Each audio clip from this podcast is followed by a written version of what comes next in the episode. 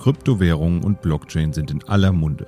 Selten war ein Thema so omnipräsent und treibt seit Jahren Fantasien der Anlegerinnen und Anleger.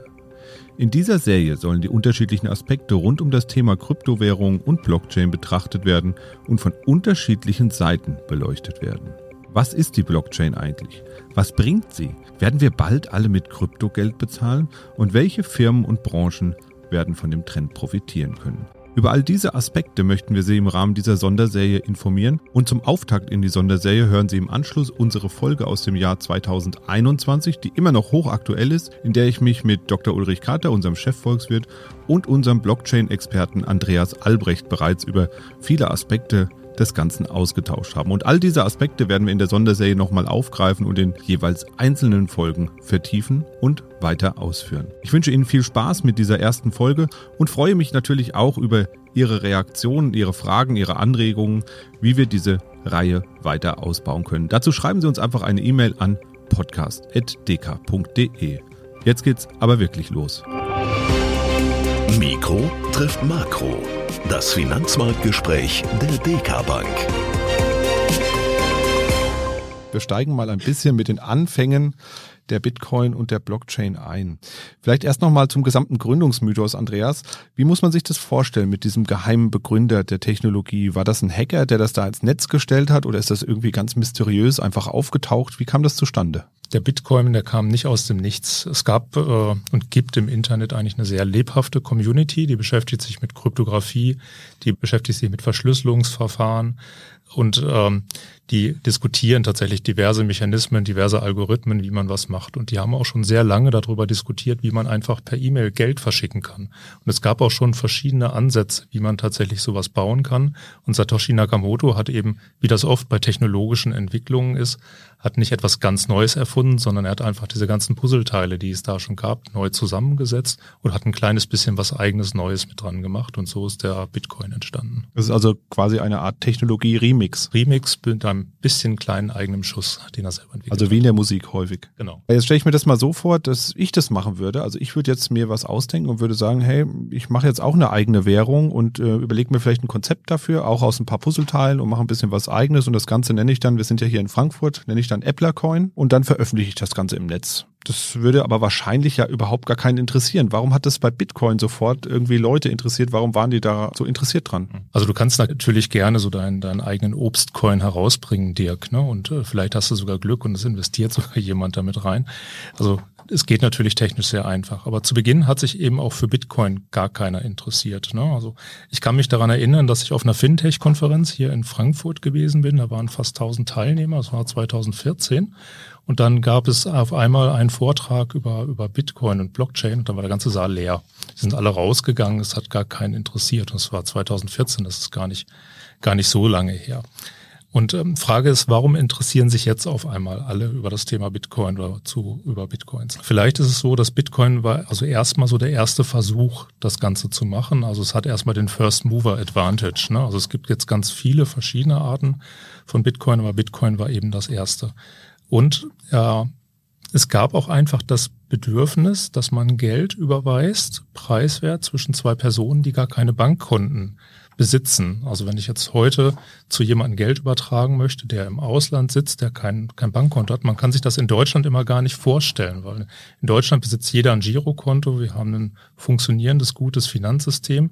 Man kann einfach sehr einfach immer überweisen. Aber das funktioniert eben nur in Deutschland. Wenn ich in Schwellenländer gehe, in andere Länder, in denen ich keine funktionierenden Banksysteme habe, dort, äh, dort gibt es nicht. Und dort wurde auch zu Anfang Bitcoin verwendet, denn dort hatte ich dann immer die Varianten über Western Union oder wie auch immer dann Zahlungen mit anzuweisen, die zum Teil sehr teuer waren.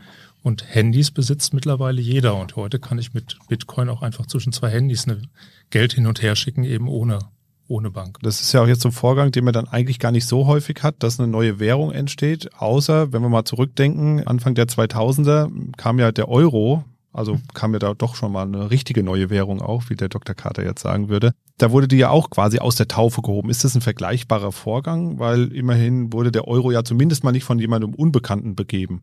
Nee, das Ganze könnte nicht unterschiedlicher sein. Also der Euro ist ja ein ähm, Zusammenschluss von, von ähm, Währungen unter der herkömmlichen Technologie, wenn man das jetzt in unserem Zusammenhang heute mal so sagen darf, und unter der herkömmlichen Regie auch von ähm, Regierungen und, und Notenbanken.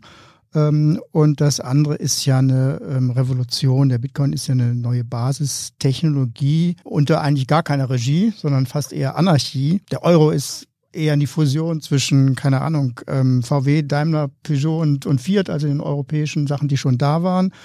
Und die Blockchain ist vielleicht die, der Übergang zum E-Motor. Also jetzt nicht ganz so sauber sicherlich, aber ähm, zumindest eine neue Technologie. Also es sind äh, vollkommen andere Dinge. Bevor wir jetzt gleich nochmal ein bisschen volkswirtschaftlich draufschauen, gehen wir nochmal einen Schritt zurück. Jetzt ähm, haben wir die neue Währung da, also Bitcoin oder auch mein Appler-Coin von mir aus, die ist da. Die kann eingetauscht werden und theoretisch auch verwendet werden.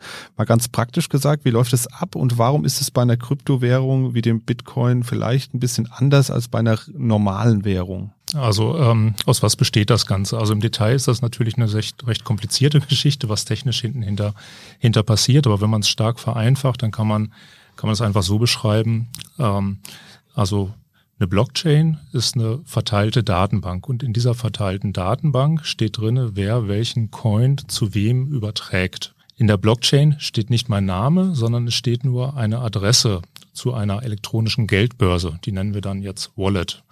Und diese elektronische Geldbörse, die kann man ähnlich verstehen wie so eine, so eine IBAN-Nummer oder ähnliches, was einfach so meine Verbindung nach draußen ergibt. Dann brauchen wir noch jemanden, der überprüft, wer denn tatsächlich überhaupt Coins besitzt. Und diese Leute, die das überprüfen, die nennen wir dann Miner. Also das heißt, wir haben dann jemanden, der prüft noch, ist denn diese Transaktion auch gültig. Und dieser eine Miner, der kann ja auch Blödsinn machen, kann auch ein Hacker sein, der wird wiederum überprüft von allen anderen Minern. also Miner im Sinne von nicht, also meins und deins, sondern Minenarbeiter. Genau, der überprüft dann, ob denn tatsächlich die Transaktionen alle richtig sind. Und so haben wir jetzt ein IT-System geschaffen, in dem wir Werte übertragen können zwischen Personen oder von Instituten, ohne dass wir in der Mitte jemanden haben, der das überprüfen muss. Es wird nur noch über ein IT-System überprüft. Das erinnert mich ein bisschen an diese Peer-to-Peer-Netzwerke. Eigentlich ist das ähnlich, ne? Also genau. wie, ganz gutes Beispiel ist vielleicht Napster. Da können sich vielleicht einige noch dran erinnern. Oder BitTorrent ist, glaube ich, auch ähnlich. Das ist eine direkte Verbindung zwischen zwei Leuten und die tauschen dann irgendwas aus, sei es jetzt eine Datei in dem Fall ist es eben dann der Bitcoin. Ähm, das ist ein super Vergleich. Das ist tatsächlich sowas wie, wie Napster für Geld. Ja. Mhm. Okay, jetzt habe ich also meine Kryptomünze, mein Appler-Coin oder mein Bitcoin in der Wallet drin und ähm, ich habe jetzt da die Nummer 0815 bekommen. Was passiert denn dann? Was mache ich damit? Also was kann ich damit im Moment überhaupt tun? Kann ich damit tatsächlich, zum Bäcker kann ich ja nicht gehen, weil der kennt das nicht. Der weiß nicht, wie er das entgegennehmen soll. Genau, das ist natürlich eine, eine spannende Frage. Was machen wir bei uns denn wirklich damit? Und du kannst natürlich damit etwas bezahlen, aber das kann ich auch mit dem Euro und das kann ich auch auf eine sehr effiziente Art bei uns mit dem Euro machen. Das heißt also, die Besonderheit ist, dass diese Transaktion zwischen zwei Personen direkt passiert. Das heißt also, wenn ich, äh, wenn ich jetzt mal wegen eine Banküberweisung tätige und diese Banküberweisung zwischen mir und jemand anderem, der auf einem anderen Kontinent bei einer anderen Bank ist, vielleicht stattfinden soll, dann gibt es dazwischen ganz viele Beteiligte. Das kriegt der Kunde gar nicht so richtig mit. Er kriegt nur mit, es dauert ein bisschen und es kostet Gebühren. Und die Überweisung oder eine Transfer, den ich über eine Blockchain tätige, passiert sofort, direkt in dem Moment. Das heißt also, ich bin schneller und ich bin gegebenenfalls auch preiswerter. Das ist eigentlich eine Revolution, die auf der, auf der institutionellen Seite im Hintergrund passiert, die für den Endkunden vielleicht gar nicht mal unbedingt sichtbar ist. Ja, es klingt auf jeden Fall ziemlich spannend. Jetzt liest man ja trotzdem immer, äh, es heißt ja trotzdem immer Kryptowährung. Es heißt ja nicht Krypto-Bezahlmethode. Also muss ja schon ein bisschen mehr dahinter stecken. Herr Carter, Sie und Ihre Kollegen sagen jetzt so ein bisschen immer, was heißt so ein bisschen? Sie sagen eigentlich, Kryptowährungen sind eigentlich gar keine Währungen. Warum denn eigentlich nicht? Was macht denn eine Währung aus und warum haben das die Kryptowährungen nicht? Naja, weil der Vorgang, ähm, der sich ja sehr praktisch und einfach anhört, eigentlich dazu führen müsste, dass man im, im Bitcoin-System ähm, viele, viele Transaktionen mehr als im herkömmlichen Zahlungsverkehrssystem auch zu geringeren Kosten eigentlich abwickeln äh, können müsste. Aber das Gegenteil ist anscheinend der Fall. Also rein technisch ist ähm, das System eben nicht dazu ausgerichtet, äh, viele Transaktionen schnell und äh, kostengünstig hinzukriegen. Ähm, und das ist die erste und wichtigste Funktion einer Währung. Ich will also damit bezahlen Und wenn es dann doch zu langsam und schwerfällig ist, dann ähm, ist es für eine Massentransaktionswährung eben nicht geeignet. Vielleicht ähm, ändert sich da noch was, vielleicht kommt ja auch der nächste äh, Kryptoansatz, der das behebt. Dann wären die Vorteile natürlich äh, toll, aber das ist eben bei dem, beim Bitcoin noch, noch nicht der Fall. Es gibt aber noch weitere ähm, Funktionen, die eine Währung ausführen sollen. Also seit 400 Jahren steht in den geldpolitischen Lehrbüchern drin, es gibt drei Funktionen für eine Währung. Das eine ist Bezahlen, ähm, das zweite ist Rechnen. Ich will in der Währung rechnen können. Ich will mein Unternehmen planen können beispielsweise oder mein, mein Haushaltseinkommen und Ausgaben planen können für den nächsten Monat, für die nächsten äh, ein, zwei Jahre auch ähm, in einer Währung. Und da habe ich dann immer Schwierigkeiten, wenn diese Währung sehr stark schwankt. Und das ist beim Bitcoin der Fall, zumindest im Vergleich zu den anderen Währungen, die ich ja auch noch brauche. Also wenn das offizielle System in Europa weiter der Euro wäre, dann bringt es mir nicht viel, wenn ich eben in Bitcoin rechne. Aber die Relation zum Euro oder zum, zum Dollar würde sich äh, ständig schnell ändern. Also wenn ich beispielsweise ein Unternehmen habe und ich muss meine Lieferanten in Euro bezahlen ähm, und äh, zwischen ein oder zwei Rechnungen Rechnungen, wenn ich in Bitcoin abrechne, verändert sich der Bitcoin-Euro-Kurs äh, um 100 Prozent, dann kann ich eben für mein Unternehmen in Bitcoin nicht, nicht vernünftig kalkulieren. Und die dritte Funktion ist, ich will Werte in die Zukunft transportieren, also die Anlagefunktion einer Währung, auch ganz, ganz, ganz, ganz wichtig. Ja, das kann der Bitcoin ja anscheinend ganz toll. Also wenn ich noch vor ein paar Jahren ein Haus gekauft habe in Bitcoin, kann ich ja heute die ganze Straße oder das ganze, die ganze Stadt kaufen. Also das ist, ähm, ist ja anscheinend ganz, ganz fantastisch beim Bitcoin. Nur hängen natürlich diese Funktionen ein bisschen auch ab von den ersten beiden Funktionen. Das heißt, die Frage ist, wie lange kann eine solche First Mover ähm, Währung, also die ja auch wirklich eingeschlagen ist, auch wegen der wegen der technischen Eleganz ja ganz ganz mhm. viele Liebhaber gewonnen hat, ähm, wie ähm, lange kann das eben ähm, dann eben ohne die, erst, ohne die ersten beiden Funktionen eben funktionieren. Nun kann man natürlich sagen, also es gibt äh, vielleicht ja auch irgendwann neue Geldfunktionen, zum Beispiel dass man sich absichern möchte vielleicht gegenüber den bisherigen altmodischen Geldvarianten, die vielleicht nicht mehr so dolle funktionieren. Das könnte ja ein Motiv sein. Ähm, oder, oder eben das Thema internationale Transaktionen das ist ja wirklich ein, ein, ein greifbarer Fortschritt. Da ist äh, Bitcoin ja wirklich billiger gegenüber diesen Western Unions dieser Welt. Aber bei diesen, bei diesen neuen Überlegungen muss man sagen, sie sind halt neu. Und ähm, alles, was neu ist, muss sich natürlich erst durchsetzen. Und deswegen muss man schauen, wie sie sich entwickelt. Aber in dem, was wir unter einer Währung bisher verstehen, kann der Bitcoin noch nicht mithalten. Andreas, siehst du das als Krypto-Experte ein bisschen anders? Hast du schon in Bitcoin bezahlt? Naja, also mein persönliches Referenzsystem ist auch der Euro. Ne? Das heißt also, meine Transaktion führe ich auch in Euro durch. Äh, natürlich habe ich den Bitcoin ausprobiert und habe damit auch natürlich schon äh, auch schon zu einem recht frühen Zeitpunkt mal rumexperimentiert, wie man damit bezahlen kann. Habe da zum Beispiel auch mal ein Computerspiel mitbezahlt. Bei Steam geht das zum Beispiel oder bei Lieferando eine Pizza.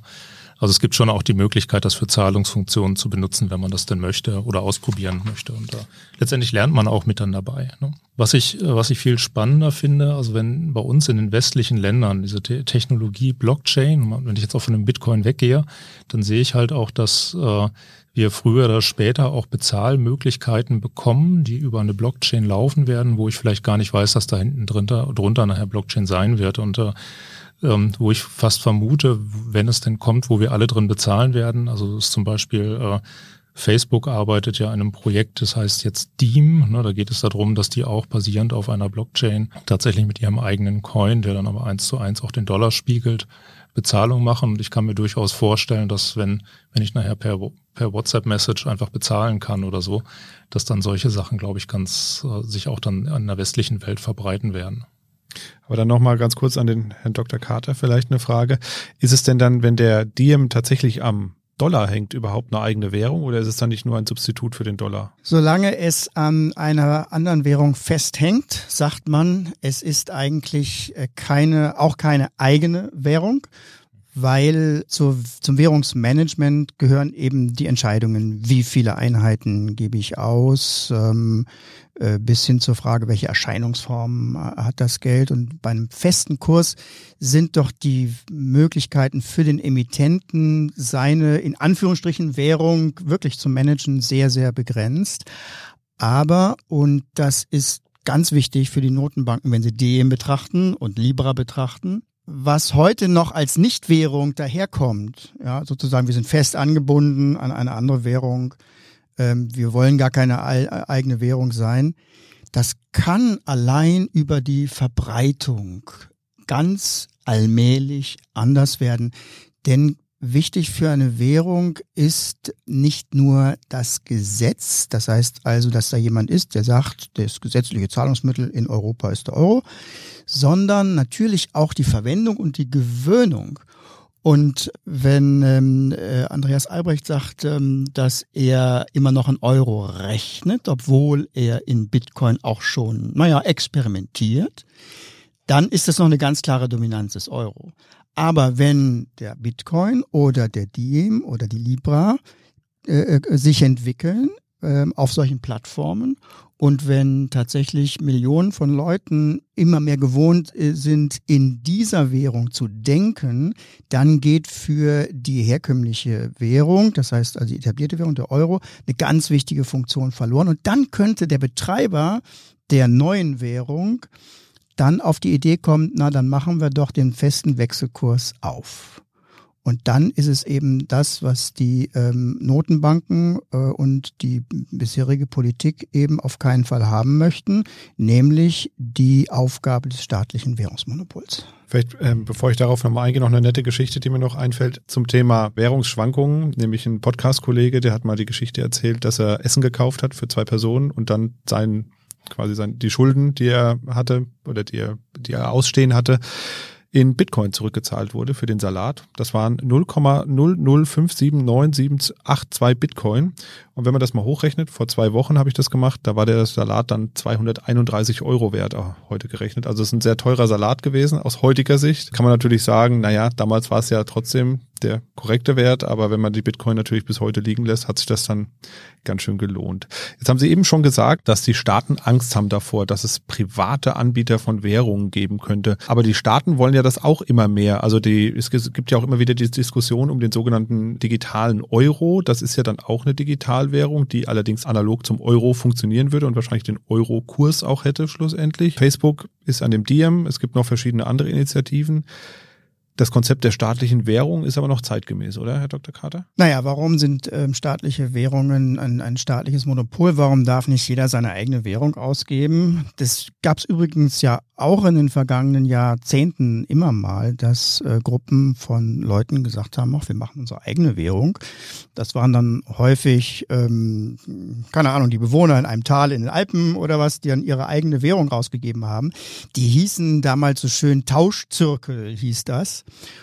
Und die Bundesbank als Verantwortliche für die D-Mark hat das immer betrachtet und hat gesagt, lass sie mal machen. Aber sobald so etwas dann größere Kreise gezogen hatte, also sobald das ausgegebene Geld dann auch im Nachbartal oder vielleicht sogar noch weitere Verbreitung gefunden hatte, hat die Bundesbank dann ganz klar gesagt, nein, äh, Währungsmonopol ist ähm, die D-Mark und deswegen ähm, ist die Verwendung weiter, breitere Verwendung eben nicht gestattet.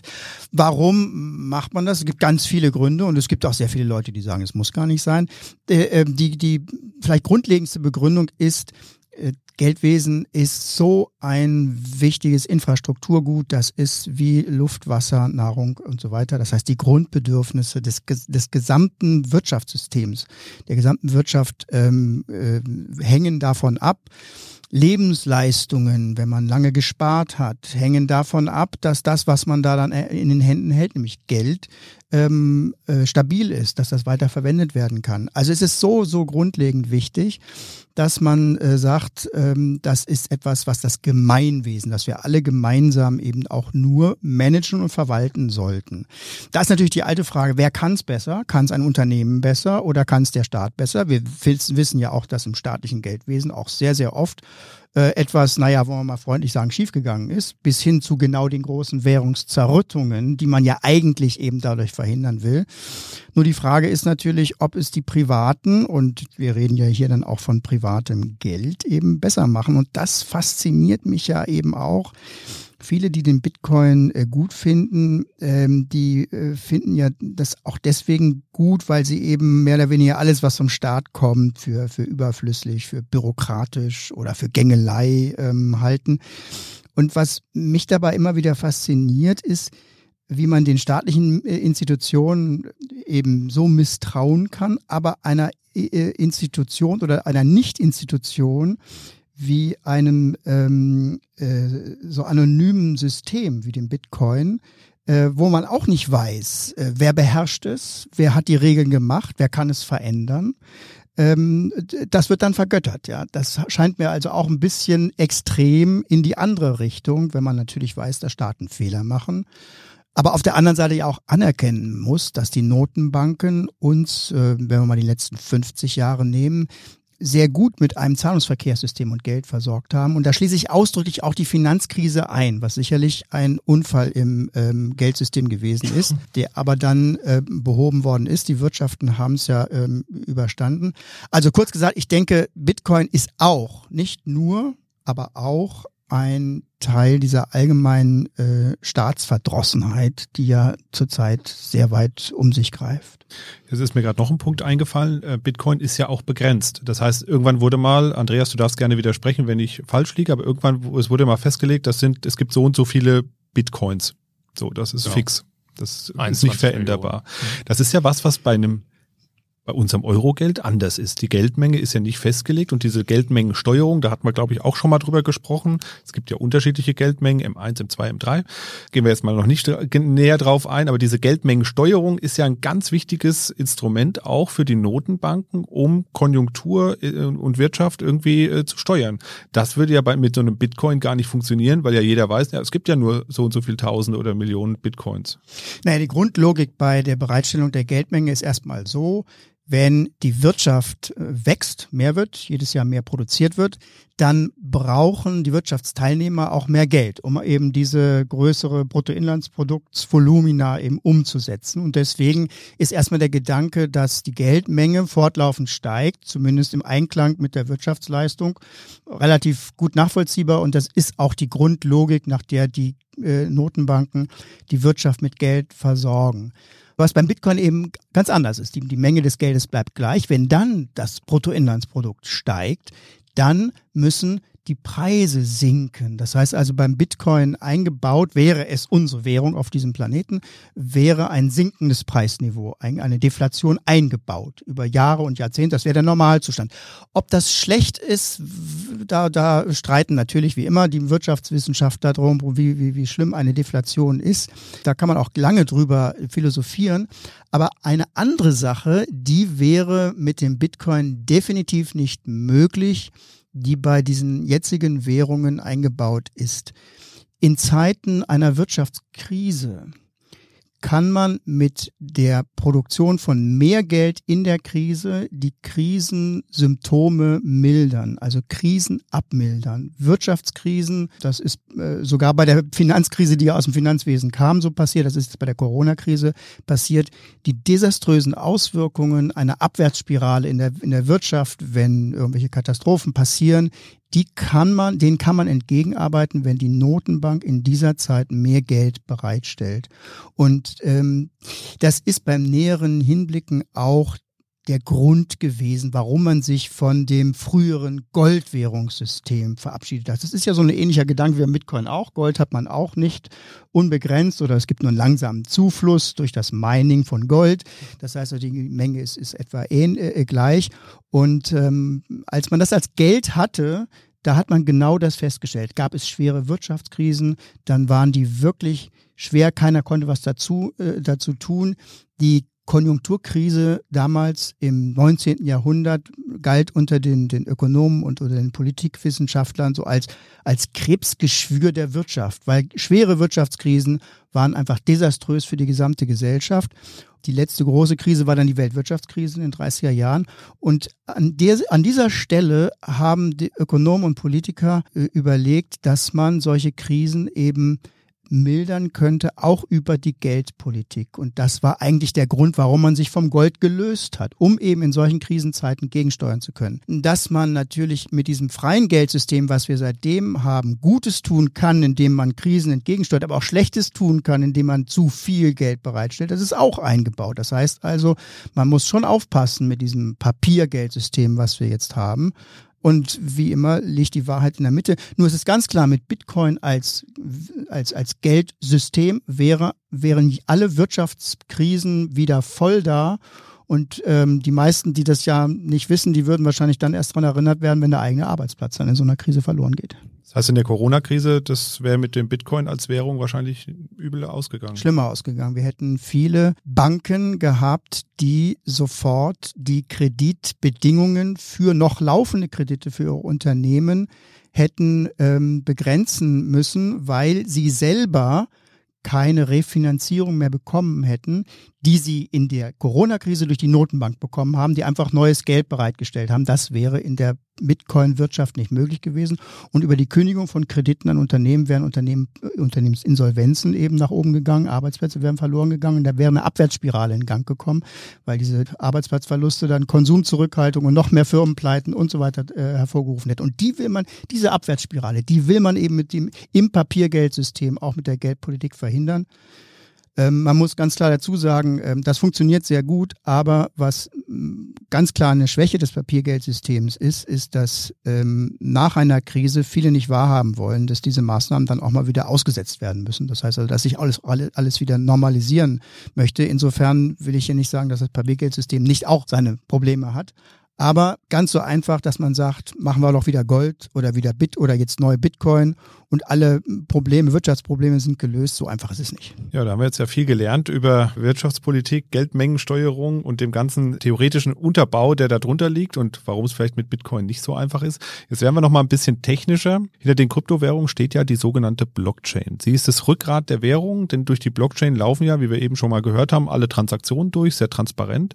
Das Konzept dahinter ist auch eigentlich erstmal so kompliziert gar nicht. Natürlich in der technischen Ausführung dann natürlich schon. Aber viele tun sich einfach extrem schwer damit zu verstehen, was denn diese Blockchain überhaupt einfach ist, weil es eben vom Konzept her so ungewöhnlich ist und so anders ist als das, was wir gemeinhin im Zahlungsverkehr kennen. Wie kann man denn diese Funktion, Andreas, mal möglichst einfach in ein paar wenigen Worten oder auch ein paar mehr zusammenfassen, sodass man mal versteht, wie funktioniert denn diese Blockchain? Mhm. Ähm, die Blockchain ist nicht mehr als eine spezifische, verteilte Datenbank. Da, Moment, da muss ich noch unterbrechen. Das war schon, das war eine spezifische, verteilte Datenbank. Ich weiß schon nicht, ob das jeder versteht. Was, wie, wie muss ich mir das vorstellen? Ist das wie eine Excel-Tabelle, die äh, bei verschiedenen Leuten liegt? Das ist ein sehr schönes Bild. Ne? Also letztendlich sind es einfach nur Daten. Die Daten sind äh, in einer Art Buchhaltung. Also mhm. man könnte das auch als so eine Art Hauptbuch verstehen, in das man einfach was hineinschreiben kann. Und äh, das befindet sich auf vielen Rechnern. Und die Kopie von diesem Buch befindet sich an ganz, ganz vielen Stellen. Und das Besondere daran ist, es ist unveränderbar und es ist nicht manipulierbar. Letztendlich kann ich in diese Blockchain, in diese Datenbank, kann ich Informationen hineinpacken und ich kann sie nicht mehr manipulieren. Und diese Eigenschaft äh, kann man jetzt für ganz viele verschiedene Anwendungsfälle auch mit benutzen. Die Besonderheit ist auch bei dieser Nicht-Manipulierbarkeit, also wenn ich nochmal zurückgehe auf Bitcoin, Bitcoin ist sicherlich das meist angegriffenste IT-System der Welt, weil natürlich, wenn ich es klar äh, schaffen würde, das zu knacken, wäre ich gleich Milliardär. Das versuchen natürlich ganz viele Leute und haben es nicht geschafft. Das heißt also auch, das Sicherheitsniveau ist ist weit höher, was wir aus allen anderen IT-Systemen kennen, denen wir normalerweise so umgehen. Also es hat ein sehr, sehr hohes Sicherheitsniveau. Wenn man jetzt mal sagt, was mache ich denn jetzt eigentlich mit dieser Blockchain oder wie möchte ich denn tatsächlich mit diesen Informationen umgehen? Äh, da habe ich gestern in der Presse noch gelesen, dass gerade eine neue Ausschreibung zum Thema Impfpass tatsächlich jetzt entschieden worden ist. Und tatsächlich macht man das, also oder stand wenigstens so in der Presse, dass man die Infoinformation, also sprich einen elektronischen Impfpass jetzt genau über so eine Blockchain abbilden möchte. Dass man also sagt, das ist dann nachher die Basis für den elektronischen Impfausweis. Geht also jetzt gar nicht um Zahlung, es geht nicht um Bitcoin, sondern es geht darum, dass man an einer Stelle Informationen hinterlegt, die keiner manipulieren kann. Und dafür benutzt man das. Aber das heißt dann, dieses sogenannte Buch, was du eben beschrieben hast, wo die ganzen Transaktionen drinstehen oder solche Informationen eben auch zu einem Impfpass, mhm. das liegt dann bei verschiedenen Leuten. Das heißt also, das würde bei uns dreien jeweils dann liegen, immer in der gleichen Form. Und wenn es bei dir verändert wird, wird es auch bei uns beiden verändert. Genau. Okay. Das habe ich jetzt zumindest mal verstanden, wie das funktioniert. Jetzt klingt das ja, du hast es eben auch schon angedeutet, nach etwas, was man auch ganz anders nutzen kann, also viel vielfältiger. Wir haben eben schon den Impfpass jetzt ähm, angesprochen. Was sind noch so Anwendungen, die man da finden könnte? Und vor allem, gibt es die schon oder ist das nur Theorie bisher? Nee, es gibt, gibt tatsächlich schon eine ganze Reihe von anderen Anwendungsfällen, die man so findet. Also wir haben jetzt bisher immer nur davon gesprochen, wie ich tatsächlich zwischen zwei Personen einen Wert austausche, also sprich ein ein, ein Bitcoin oder irgendwas anderes. Es kann erstmal ein ganz beliebiger anderer Wert auch sein. Also ich kann tatsächlich jetzt sagen, ich benutze das für etwas, was äh, meinetwegen einer Aktie ähnlich kommt oder einem Kredit. Ich kann das, äh, kann das auch zum Beispiel als, als Grundbucheintrag mit benutzen. Es gab auch schon die ersten Anwendungsfälle, wo, wo man das für Fußballtickets verwendet hat und damit nicht einfach einer Fußballtickets nachdrückt, dass man also quasi die Information, wer besitzt welches Fußballticket auch über eine Blockchain quasi mit, mit abbildet in letzter Zeit, also wenn man jetzt die Presse gerade auch die letzten Tage, Wochen aufschlägt, da gab es auch wieder eine neue, neue Ausprägung.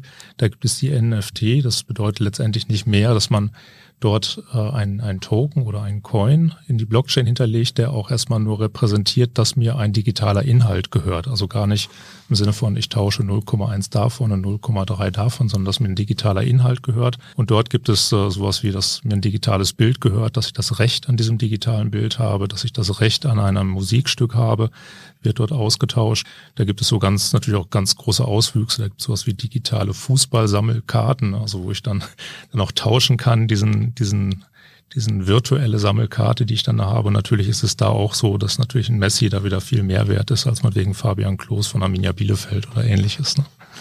Genau. Aber das heißt, ähm, gerade diese NFT, also das steht ja für nicht fungible Token, das mhm. sind eben Token, Fungibilität, das ist wieder ein schönes Begriff, schöner Begriff für unseren Herrn Dr. Carter, ist ja die Austauschbarkeit. Also wenn ich jetzt jemandem 10 Euro schulde und ich habe zwei 10 Euro Scheine, ist es dem völlig egal, welchen er jetzt bekommt, weil das ist gleich, es ist austauschbar. Und diese Gegenstände sind eben nicht austauschbar, weil sie eben komplett unterschiedlich sind. Ne? Das ist einmal ein Bild und einmal ein Musikstück. Mhm. Ähm, beides wird aber in der Blockchain hinterlegt und dort wird quasi auch hinterlegt, dass es mir gehört. Genau, das Recht daran wird hinterlegt. Man, man hinterlegt nicht unbedingt immer die ganzen Daten in der Blockchain. Das klingt jetzt ja alles dann doch irgendwie ein bisschen komplex und aufwendig und wir haben ja eben schon gehört, dieses sogenannte Hauptbuch, das liegt ja dann bei mehreren Minern rum und muss ja auch immer wieder erneuert werden, richtig? Genau, es wird ja die ganze Zeit fortgeschrieben, ne? also eine nicht veränderbare Datenbank, die einfach immer ein kleines Stückchen anwächst. Genau, das heißt ja auch, dass die Datenbank immer größer wird und es eigentlich auch immer länger dauert, diese zu erweitern, zu verarbeiten, zu kopieren und zu verteilen. Und ich nehme mal an, dass das auch der Grund ist, warum man immer wieder liest, dass Blockchain-Transaktionen eigentlich gar nicht so effizient sind, weil sie sehr lange dauern und viel Energie verbrauchen. Und ich habe in der Wirtschaftszeitschrift oder im Wirtschaftsmagazin Brand 1 gelesen, dass man mit 620 Kilowatt etwa 416.000 Kreditkartenzahlungen abwickeln kann, aber nur eine einzige Bitcoin-Transaktion. Das klingt jetzt ja nicht so effizient eigentlich, oder? Also bei Bitcoin ist es auch tatsächlich so, dass der Konsens, was ist jetzt ein gültiger Datenblock zwischen diesen ganzen Minern, äh, wird über ein sehr rechenintensives Verfahren hergestellt. Das nennt man immer Proof of Work. Ne? Also das heißt, dort wird mit über ein, ein mathematisches Rätsel wird ausgelost, wer darf welchen Datenblock bestätigen. Die anderen schauen nur, ob er ihn richtig bestätigt hat oder ob er ihn richtig geschrieben hat. Und über dieses Verfahren wird auch tatsächlich über diese künstliche Verknappung anhand von, von dieser mathematischen Rechenaufgabe wird auch tatsächlich sehr viel Energie verbraucht. Deswegen ist es auch so, dass zum Beispiel die, die zweitgrößte öffentliche Blockchain, Ethereum, die sind gerade in einem Wechsel von diesem Proof of Work Verfahren zu einem Proof of Stake das bedeutet, in dem darf nicht der mit der meisten Rechenleistung einen Block bestätigen, einen Datenblock, sondern einfach nur jemand, der, der besitzt, also jemand, der etwas, also ein Stakeholder, der also Ethereum, diese Coins in dieser Blockchain auch mit besitzt, der darf den bestätigen. Das heißt also, dann bin ich weg von diesem rechenintensiven Verfahren hin einfach zu einem Verfahren, der, der etwas besitzt. Der hat auch Interesse daran, dass es richtig funktioniert. Und deswegen darf er bestätigen oder er überprüft den anderen, ob er es richtig gemacht hat. Wenn er es falsch gemacht hat, wird ihm was abgezogen. Ein einfaches Verfahren eben. Und damit brauche ich dann keine großen Rechenzentren mehr. Das findet man auch schon auf einer ganzen Reihe von öffentlichen Blockchains, aber tatsächlich die große Bitcoin-Blockchain arbeitet in diesem rechenintensiven Verfahren. Die zweitgrößte arbeitet noch, befindet sich aber gerade im Wechsel. Und ganz viele andere sind auch schon auf einem nicht, äh, nicht so also rechenintensiven Verfahren gewechselt. Jetzt hatten wir uns im Vorfeld, der Dr. Carter, schon mal so letzte Woche unterhalten, bei unserer letzten Aufnahme Mikro trifft Makro, dass wir uns eigentlich gar nicht so richtig erklären können, warum das, was da in der Blockchain passiert, eigentlich nicht auch in anderen Systemen funktionieren könnte. Also ich sag mal, so eine Peer-to-Peer-Netzwerkgeschichte ist jetzt ja nicht so ungewöhnlich. Da haben wir uns gefragt, warum, warum sind denn diese die Technologiefreunde so vernaht in diese Blockchain-Technologie und warum soll das so viel besser sein? Sicherheitsaspekt haben wir schon mal gehört. Wie stark spielt da auch dieser ganze Gründungsmythos mit dem anonymen Gründer der Blockchain mit rein oder hat das damit eigentlich gar nichts zu tun? Ja, ich glaube, es, ähm, es äh, kommt natürlich einiges zusammen. Sicherlich fragt man sich ja, was kann jetzt oder warum werden bestimmte Projekte wie die Vergünstigung von internationalen Transaktionen ähm, jetzt äh, angestoßen, wo es die Blockchain gibt, auch über die Blockchain, äh, was man ja durch äh, andere Datenbanklösungen auch hätte in Angriff nehmen können. Da hätte man ja sich auch ähm, zu mehreren zusammentun können und sagen, wir machen jetzt ein System, wo wir ähm, internationale Überweisungen günstiger machen. Das ist ja alles möglich, aber wie so oft sind eben ja psychologische und historische äh, Bedingungen notwendig, um was anzustoßen. Und wenn eben bei der Blockchain vor allen Dingen der Mitmachgedanke so stark gefördert wird, dass äh, viele sagen, da will ich mitmachen, äh, das finde ich auch toll, so eine Euphorie aufkommt, dann sind auch wieder ganz neue Energien und damit Projekte und damit Weiterentwicklungen möglich. Und dann kommen einfach Dinge in, in, in Gang. Das, das können so lawinenartige äh, äh, Entwicklungen sein.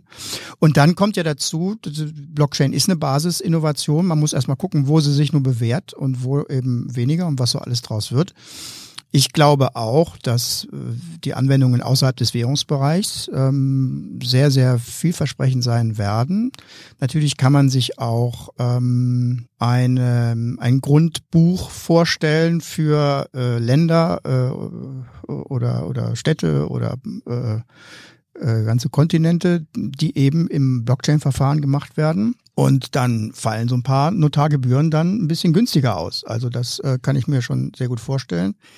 Zumindest gibt es neue Möglichkeiten. Ob sie dann verwendet werden und ob sie Erfolg haben, dafür gibt es ganz viele Unternehmen, ganz viele Leute, die sich da jetzt engagieren und die das rausfinden. Insofern wird die Blockchain auch sozusagen den, den, den Test des, des, des allgemeinen Marktes ähm, durchleben und sie ist ja in vielen Dingen ist sie ja erfolgreich. Andreas, aus deiner Sicht, was sind so die, die großen Punkte, die für die Blockchain sprechen? Die Technologie stößt eine Tür in ein neues Universum von Möglichkeiten auf und ähm, sie kann Ökonomien auch zum Teil dezentralisieren. Das ist einfach eine neue Stufe der, der Digitalisierung, die da ermöglicht wird. Ich möchte das mal an so einem, so einem einfachen Beispiel mal, mal aufmalen. Also wenn ich mir zum ich könnte mir vorstellen, dass wir in Zukunft selbstfahrende Autos haben. Ich könnte diesem selbstfahrenden Auto meinetwegen ein Wallet mitgeben dann könnte das selbstfahrende Auto gleich die Energie, die sie beim Parken vielleicht lädt, an der nächsten Litfaßsäule oder an der nächsten Ladesäule oder wo auch immer denn, denn gleich bezahlen. Dann könnte natürlich der Fahrgast gleich über dann das Wallet seine Fahrkosten mit überweisen und das Auto bezahlt vielleicht abends, wenn es wieder nach Hause fährt, denjenigen, der es reinigt, äh, auch wieder aus dem Wallet heraus. Ne? Also ich glaube, es, es passieren einfach ganz viele, viele neue Sachen die, die mit dieser Technologie auch dann in Zukunft umgesetzt werden. Und für mich fühlt sich die aktuelle Entwicklung so ein bisschen so ähnlich an wie die, wie die Entwicklung des Internets in den 90er Jahren. Also ich habe das hautnah natürlich miterlebt. Also viele Ideen, die, die es damals gab in den 90er Jahren, die sind zerplatzt. Ne? Also da ist dann nichts draus geworden. Die sind, äh, hatten auch keinen Bestand. Äh, so Unternehmen wie zum Beispiel Lycos oder AOL, die kennt heute noch kaum einer mehr oder sowas oder haben kein Gewicht mehr. Wie, du hast keine AOL-CD mehr zu Hause liegen? doch, doch. genau. Ähm, aber es ist natürlich so, dass, dass auch ein paar überlebt haben. Ne? Also Amazon gab es nämlich genau in der Zeit auch und die haben auch das Platzen der Blase mit überlebt. Und äh, es sind dann einfach aus dem, was dann nachher übrig geblieben ist, aus dieser Tech-Blase, sind dann einfach die Apple, Google, Facebooks entstanden und die haben, finde ich, wirklich eine dicke Kerbe in das Universum reingeschlagen. Und äh, es würde mich nicht wundern, wenn wir in ein paar Jahren neben so Begriffen wie Steve Jobs oder Jeff Bezos oder sowas, dass wir dann Leute finden oder Namen finden, wie zum Beispiel einen, einen Vitalik Buterin, der sich Ethereum ausgedacht hat, oder vielleicht einen Brian Armstrong, der sich jetzt der CIO von, von Coinbase ist. Ne? Und ich glaube, diese Leute wird man vielleicht oder einen von diesen Leuten wird man mit den großen Namen der Tech-Branche vielleicht dann in einem Atemzug nennen. Ja, nun könnte man sich ja auch fragen, ob solche digitalen Währungen nicht noch viel mehr Auswirkungen haben. Also wir haben jetzt eben schon mal über ganz viele Aspekte eigentlich gesprochen. Ein Punkt, äh, glaube ich, ist auch, das hatten wir ja auch gesagt, dadurch, dass es eine Peer-to-Peer-Überweisung ist und Intermediäre, also Zwischenhändler wie eine Bank oder ein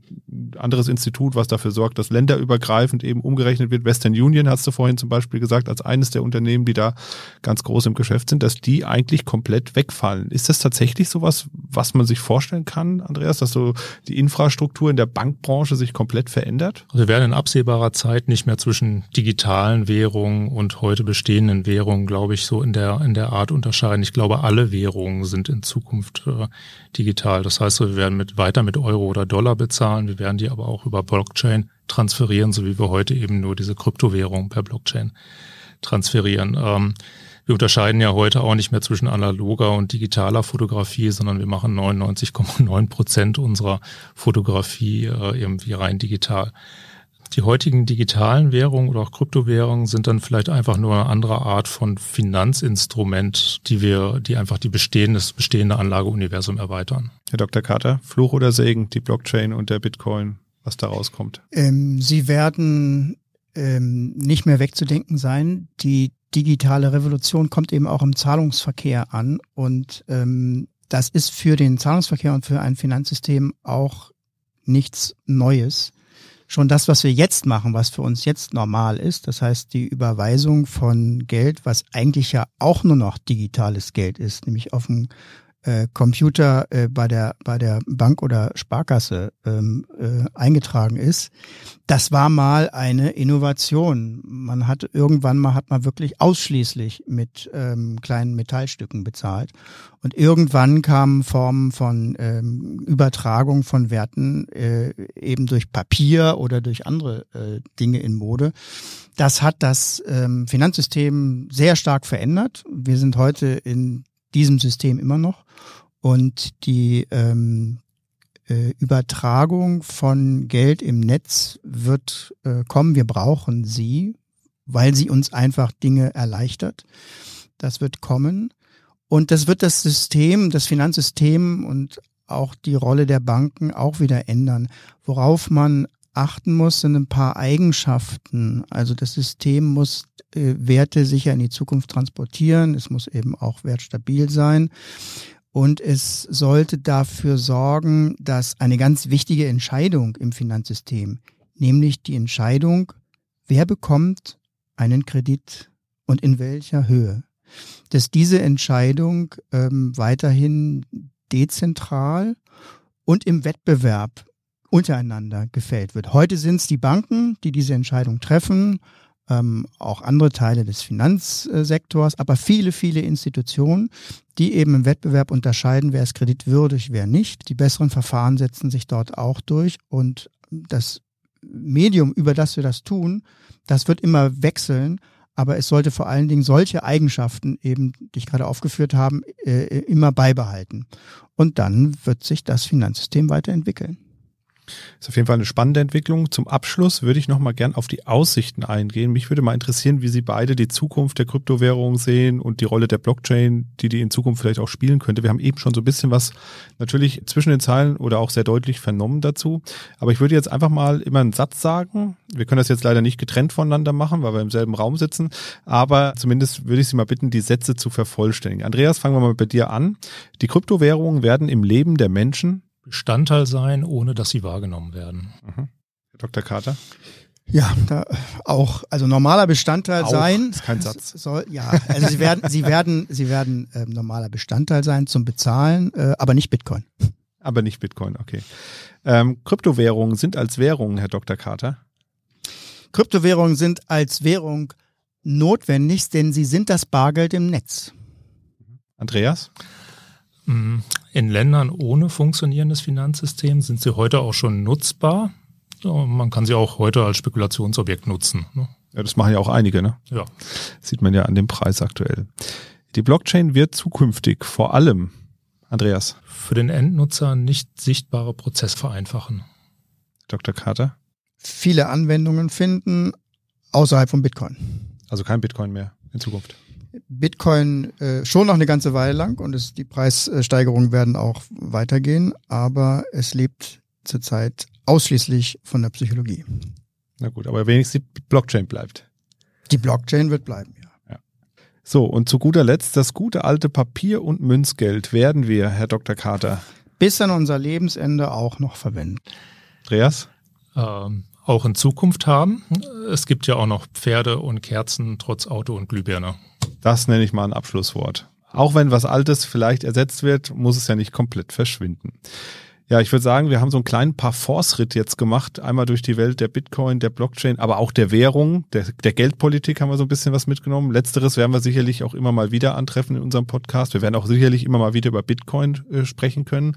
Und ich hoffe, dass wir jetzt unseren Zuhörerinnen und Zuhörern das Thema ein bisschen transparenter machen konnten, ein bisschen abholen konnten, wie funktioniert das eigentlich alles, warum ist das so interessant für viele Menschen und warum sollte man da vielleicht doch mal ein Auge drauf haben, was da so passiert.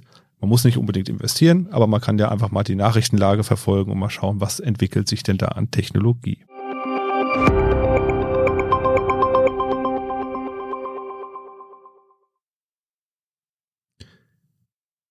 Das war sie also, die Sonderfolge aus dem Jahr 2021, die den Auftakt gebildet hat für unsere kleine Sonderserie zum Thema Kryptowährungen und Blockchain. In den nächsten Wochen und Monaten werden wir immer wieder neue Folgen veröffentlichen, die sich rund um das Thema Kryptowährung und Blockchain drehen und diverse Aspekte des Ganzen vertiefen werden. Bleiben Sie also dran, abonnieren Sie unseren Podcast über eine der zahlreichen Apps auf Ihrem Smartphone, dann bekommen Sie den Podcast immer automatisch ausgeliefert und verpassen auch keine unserer Sonderfolgen. In der nächsten Woche geht es dann weiter mit einer normalen Folge Mikro trifft Makro, in der ich wieder mit Dr. Ulrich Kater über die aktuellen Entwicklungen an den Finanzmärkten spreche. Vielen Dank fürs Zuhören, machen Sie es gut und bis bald. Mikro trifft Makro ist ein Podcast der DK Bank. Weitere Informationen zur DK Bank finden Sie unter www.dk.de-dk-gruppe.